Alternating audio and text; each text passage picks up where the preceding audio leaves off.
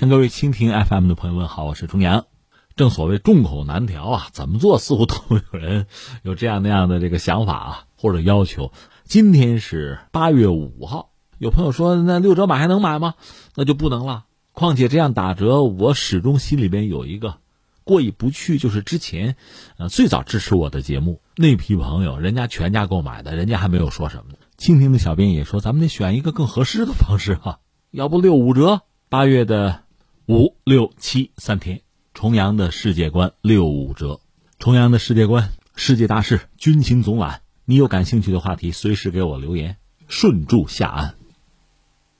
针对特朗普政府炒作干净五 G 网络计划，外交部发言人华春莹六号发推称：“嘴巴上干净的很，手底下却够脏，多么讽刺！”一下戳穿了对方的假面。当地时间八月五号，美国国务卿蓬佩奥召开记者发布会，重提美国所谓“干净五 G” 网络计划，还煞有其事罗列了“干净运营商”、“干净应用商店”、“干净应用程序”、“干净网络云”和“干净网络电缆”这五个概念。他抹黑中国，声称美国政府正加紧努力从美国数字网络中下架不可信的中国应用，并将 TikTok 和微信并列为美国的重大威胁。对此，外交部发言人汪文斌在六号记者会上回应道：“美方有关做法根本没有任何事实依据，完全是恶意抹黑和政治操弄，其实质是要维护自身的高科技垄断地位。”他指出，许多目前被美国单边制裁的中国企业都是无辜的，他们的技术和产品也是安全的。美国自身浑身污迹，还在谈什么清洁网络？这纯属荒谬可笑。正所谓叫故伎重演，叫变本加厉哈。在八月六号，当地时间啊，特朗普签了总统行政令，动用行政手段向中国应用程序设限施压吧。除了我们一直关注那个 TikTok 以外，像微信也赫然在列啊。他的意思说，这两个应用程序对美国国家安全构成了威胁，要采取措施。这个禁令是四十五天之后生效。还是在八月六号，白宫方面推出了一项提案吧，计划要求在美上市的中国企业都必须遵守美国的审计要求，否则这些公司将被迫退市。再有一个，昨天我们聊到了，就是所谓的清洁网络行动吧，这是蓬佩奥提出来的。这是在八月五号，蓬佩奥宣布发起针对中国的所谓清洁网络计划，这个是比较大的一个规模，包括这个清洁运营商、清洁应用商店。清洁移动应用、清洁云和清洁电缆、清洁电缆，他们都考虑到了。这个就像我们前两天说的，它不是针对像 TikTok 这样一个单一的中国公司或者中国背景的公司怎么样？其实 TikTok 已经想尽一切办法在进行所谓，你说国际化也行，你说要淡化甚至叫去中国化也好，他在做所有这方面他能想到的努力。但是那又怎么样？现在美国人动手呢，不单是针对这一家公司，而是我们可以这样讲，针对所有的中国的头部公司。我这么说不夸张不过分吧？要下手，它的结果，它要达到什么样的目的？就是和中国脱钩，在科技上脱钩，在经济上脱钩。通过这种方式，就是要遏制中国的企业在美国市场上的发展，乃至在全球市场的发展，进而遏制中国的经济。总之，他出招。招数摆在这儿，你怎么理解？怎么看？看多深？看多透？这个看咱们各自的功力。反正我看到的是这些，仁者见仁，智者见智吧。那针对他的这些动作吧，这些举措吧，我觉得三点。第一个是什么呢？就是特朗普这一系列的行为，在他国内也可能还面临一些问题，比如说法律的问题。他有些东西和美国现行的法律和这个体系是不是完全的吻合？现有的美国的法律体系能不能支持支撑他做这些决定？我觉得这还是一个问题。当然，可能还涉及到，呃，不到一百天了，美国大选。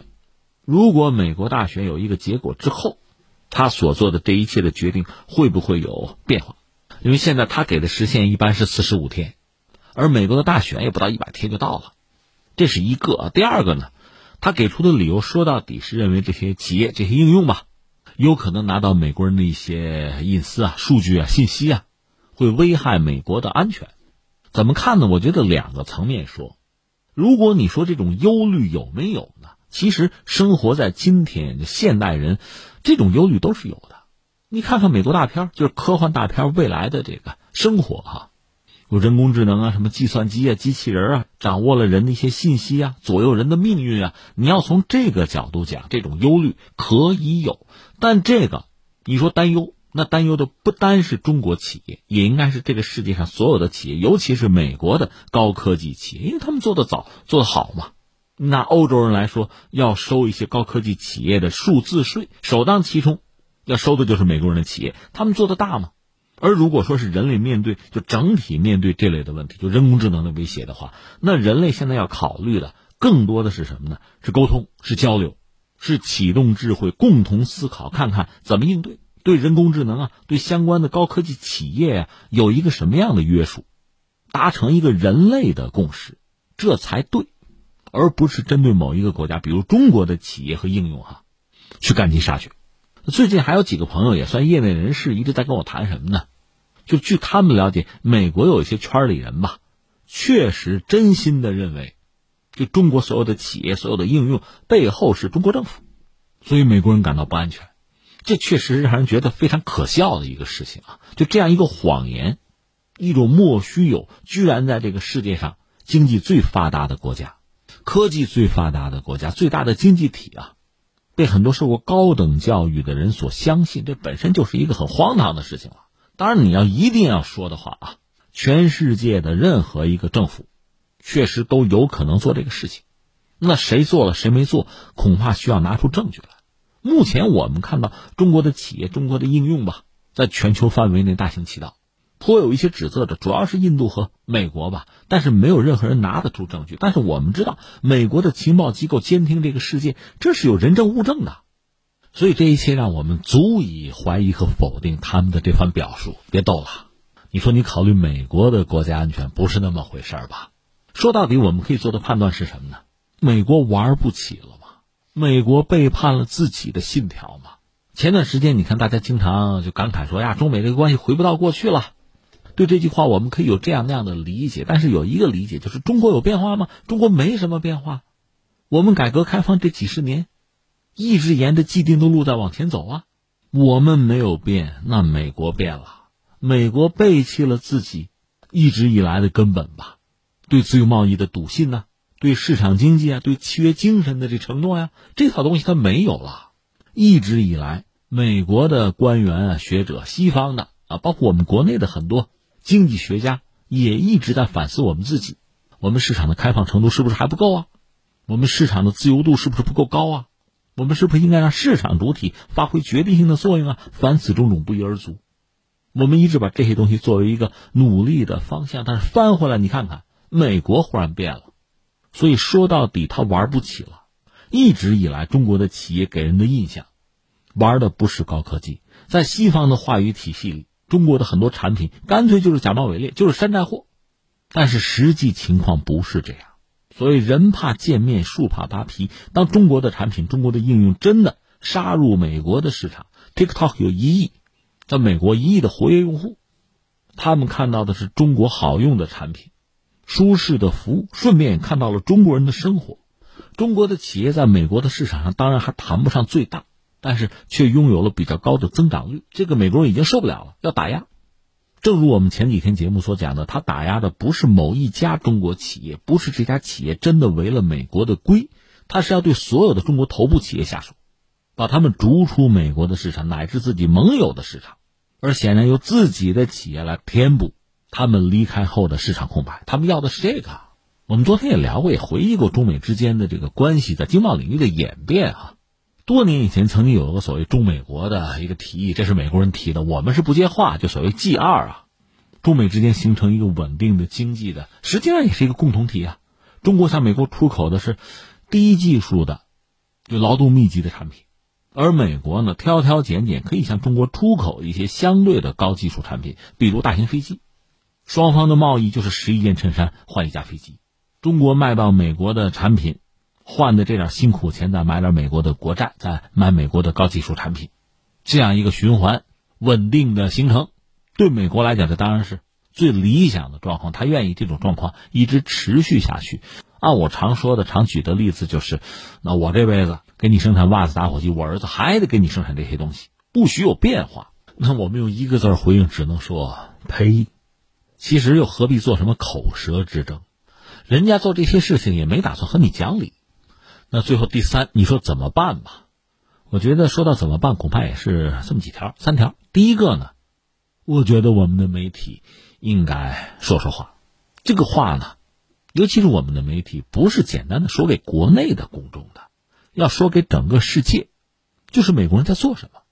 我实话实说，美国人在这个世界上经营了这么久啊，有很多人是为他马首是瞻，有有很多人基于个人利益的考量，或者是基于实力对比的悬殊，不得不站他的那一方。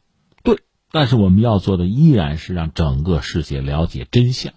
那原有的维持了这个世界长期以来的稳定和发展的国际秩序，特别是国际的经济秩序，已经被他毁掉了。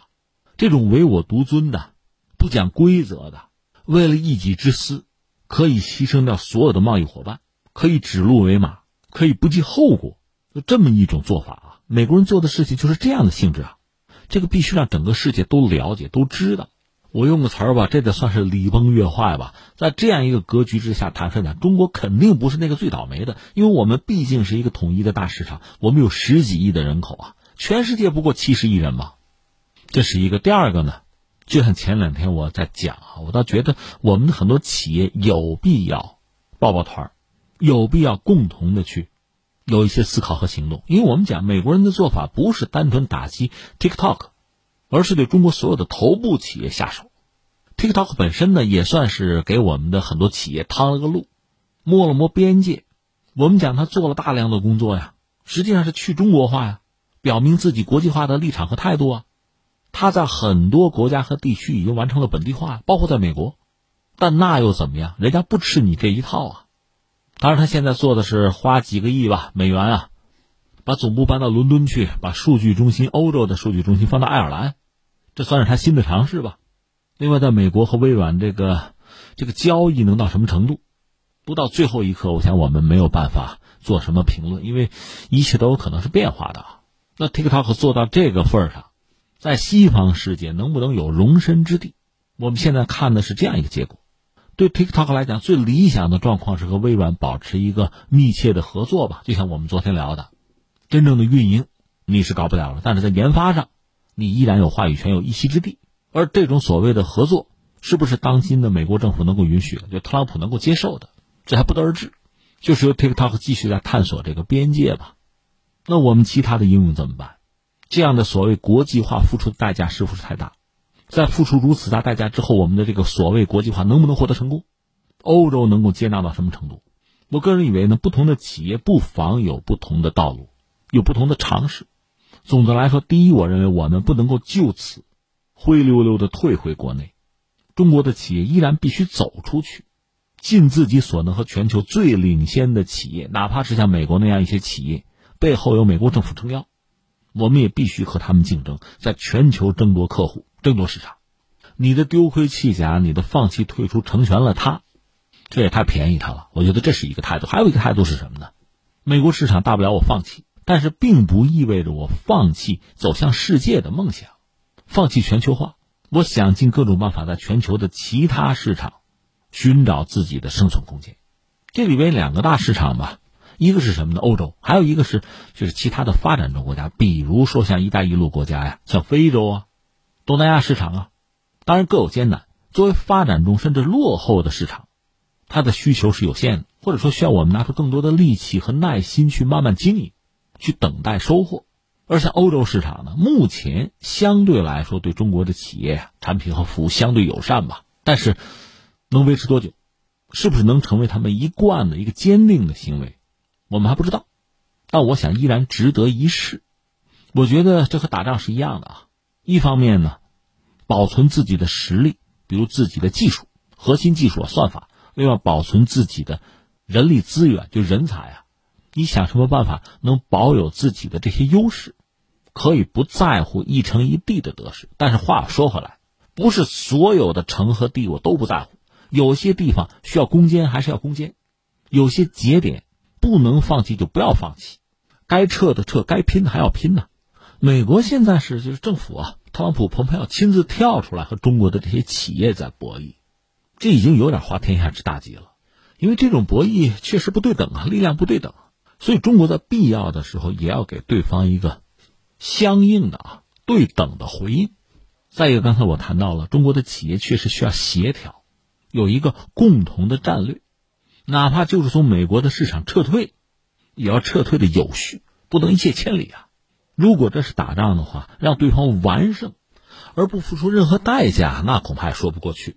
这不简单的是一个面子问题，因为美国如果在自己的市场上对你痛脚，不用付出什么代价，没有什么成本的话，那美国的一众追随者会不会照此办理啊？那不成了群殴了？